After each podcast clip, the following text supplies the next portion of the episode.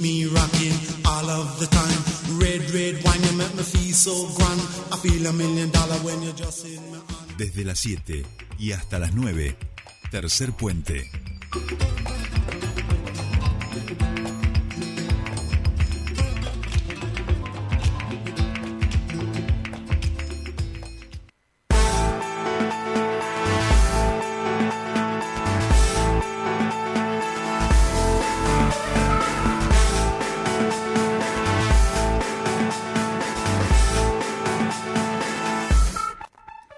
Seguimos 8, 20 minutos de esta mañana de día martes y estamos en comunicación con nuestra siguiente entrevistada. En este caso la vamos a saludar a la diputada provincial por la región de Zapala, Soledad Martínez, porque está impulsando la propuesta de financiar el deporte amateur eh, a través del presupuesto o con el presupuesto de la legislatura. Impulsa a otorgar un monto trimestral equivalente a dos sueldos de la categoría HL4 del escalafón legislativo sin adicionales por función, a deportistas amateurs federadas y federados en categorías individuales que representen a la provincia del Neuquén en eventos nacionales e internacionales. Soledad Martínez, muy buenos días, te saludan Sole y Jordi, bienvenida a Tercer Puente.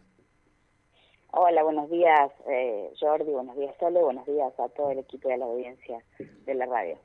Buenos días. Bueno, gracias por atendernos. Ahí un poco Jordi planteaba este proyecto que han presentado y que tiene que ver con eh, financiar el deporte amateur a través del presupuesto de la legislatura. Contanos un poquito primero los detalles de, de este proyecto. Bueno, mira, el proyecto es sencillo.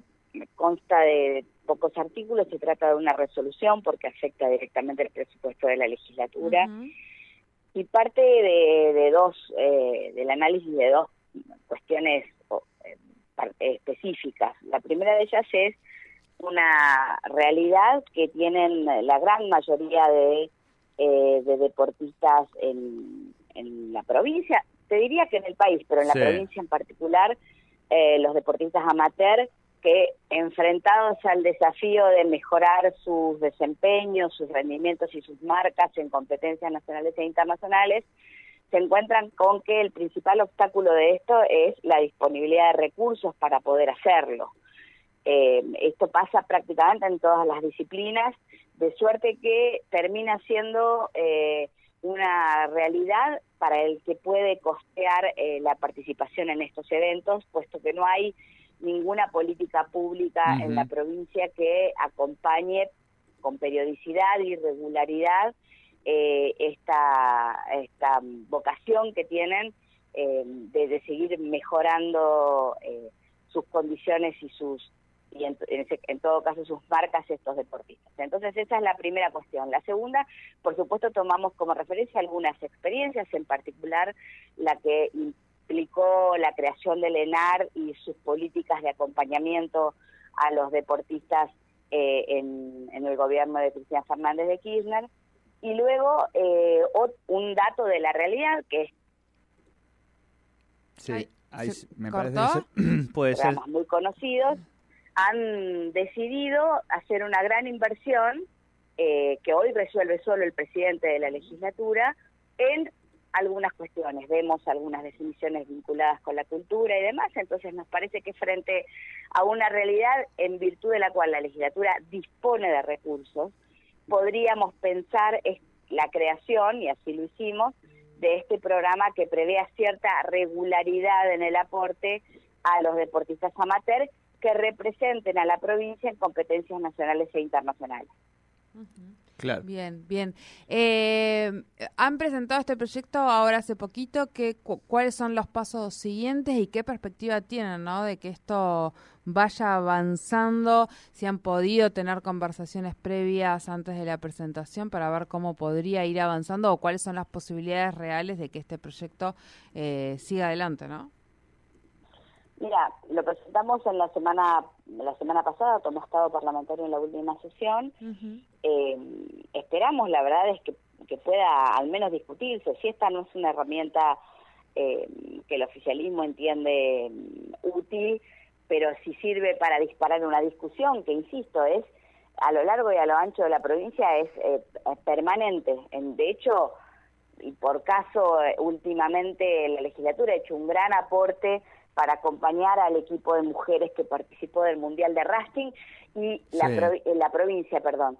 Y la realidad es que además la provincia se ha dado una política de convertir algunas localidades de la provincia en sedes de competencias internacionales, lo que genera una avidez y un interés en la participación de esos deportes y genera eh, nuevos deportistas compitiendo en disciplinas que no son las que conocíamos hasta el momento. Entonces, todo eso merece eh, acompañamiento en nuestra lectura y si no es esta herramienta, pues, pero vale, la, vale el proyecto para discutir alguna otra, nos parece que, que ya es una gran contribución. La verdad que no deberíamos dejar eh, expuestos a, a, los talentos deportivos de la provincia a la posibilidad o a los recursos de su grupo familiar o de su entorno social o de contención, porque hay muchas veces que los clubes asumen la responsabilidad de acompañarlos y llega y todo eso tiene un límite, así que nos parece que bien bien vale la pena intentar la discusión.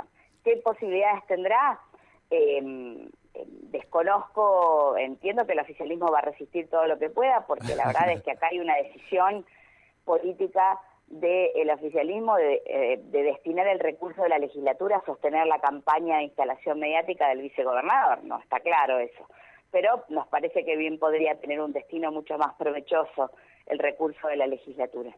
Claro. Eh, Soledad, en ese sentido, eh, quería consultarte por un lado si, si habían consultado en el área del Ministerio de Deportes, si había algún tipo de, programa, algo mínimamente eh, que diera cuenta más o menos de, esto. Y por el otro lado, vos lo decías muy bien y, digo, nos gusta muchísimo esta idea de visibilicemos, pongamos un poquito el ojito acá, como para además debatir otras cosas.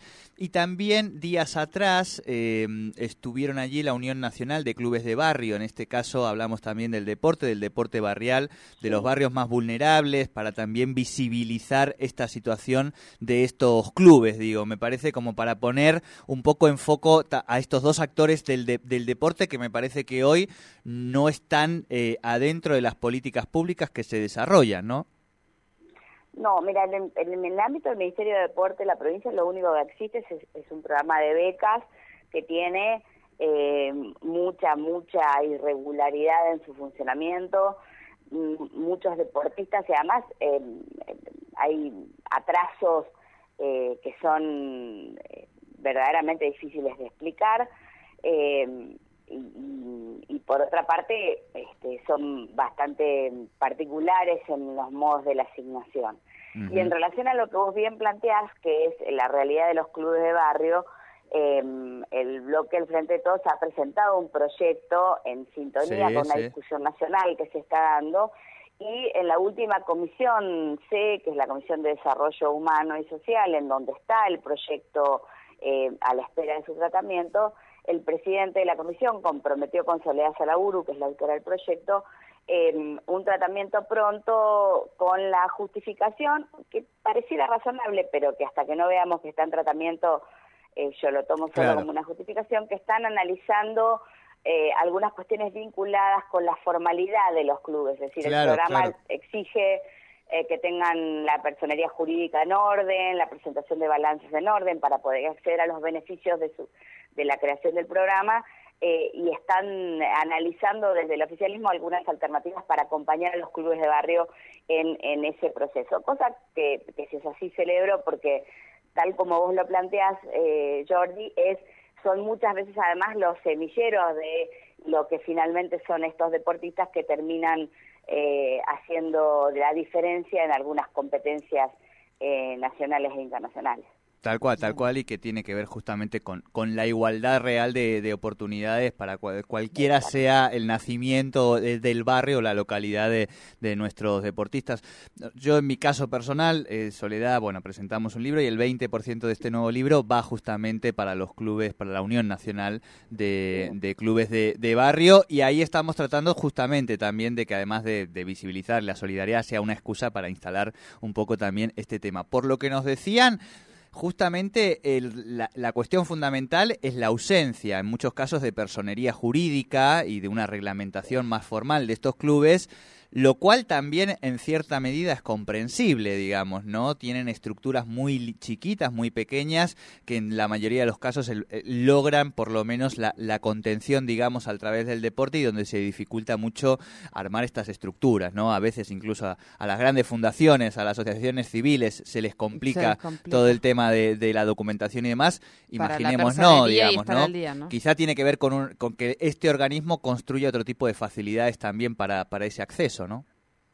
Sí, y además de que la provincia piense algunas herramientas como lo tiene, por ejemplo, previsto para otras organizaciones, por ejemplo, las bibliotecas populares, que son un tipo de organización similar a la de los clubes, en donde hay un aporte muy importante de voluntariado en el tiempo, en la decisión política, de, quienes la integran. Cuando digo política, digo en términos de la creación de sus instituciones. Bueno, la provincia se ha dado en distintos momentos una política creando equipos técnicos que acompañan los procesos de constitución, de institucionalización, de formalización y que luego van eh, acompañando los otros pasos, presentación de balances y demás, a los efectos de que las bibliotecas populares puedan acceder a paquetes de beneficios nacionales y también provinciales creados que como condición exigen tener regularizadas todas estas cosas. Perfectamente podría hacerse eso con los clubes sociales y, permitir eh, fortalecer con ellos primero su tarea y, la posibilidad de acceso a estas herramientas y luego eh, que, mejoren, digamos, su aporte y la contribución a, a estas cuestiones vinculadas con la práctica del deporte. Tal cual, tal cual. o de la actividad física en algunos casos. Sí, tal cual. Eh, Soledad, queremos aprovechar también para preguntarte hoy un poquito por la cuestión más política. Vemos que se han acelerado algunos tiempos con justamente la interna del Movimiento Popular Neuquino, con eh, el probable adelantamiento de las elecciones a los meses, como ya suelen acostumbrarnos, de a marzo, de abril. Uno empieza a recorrer la provincia y empieza a ver cartelería, no solo ya del Movimiento Popular Neuquino, algo que, que es hasta que ya nos tiene acostumbrados, ¿no? Sino también de otros actores y en ese sentido, preguntarte brevemente cómo lo están viendo esta conformación de, espacios eh, desde el Frente Grande.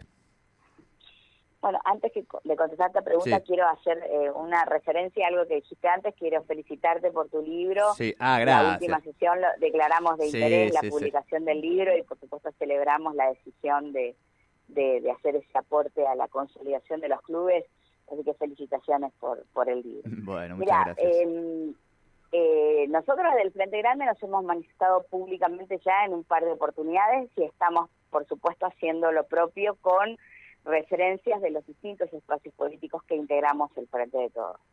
Nos parece a nosotros que em, eh, urgen algunos pasos eh, previos a em, entrar en clima de campaña propiamente que es, en nuestra lectura, una suerte de institucionalización del Frente de Todos, que, que no implica eh, dictar un reglamento ni establecer condiciones de, formalidad este, que, que, no son estrictamente necesarias ni contribuyen necesariamente, pero pero sí que nos permiten ordenar, ¿no? Y, y que nos permiten garantizar la participación en, en paridad de condiciones, al menos en términos de debate, de todas las fuerzas que integramos el Frente de Todos en este proceso de toma de decisiones. Entonces, la primera, el primer paso para nosotros es generar una mesa.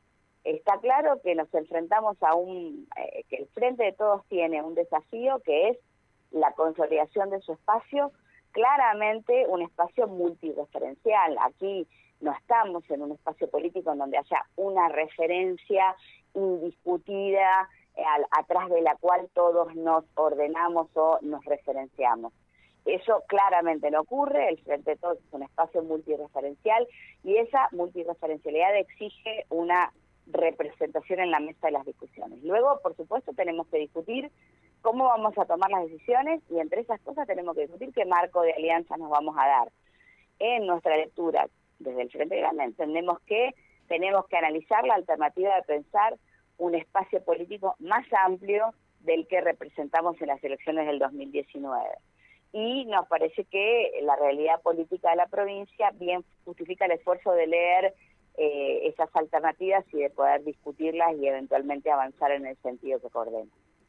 Bien, clarísimo. Bueno, Sole, te agradecemos muchísimo, como siempre, esta comunicación con Tercer Puente. Buena semana.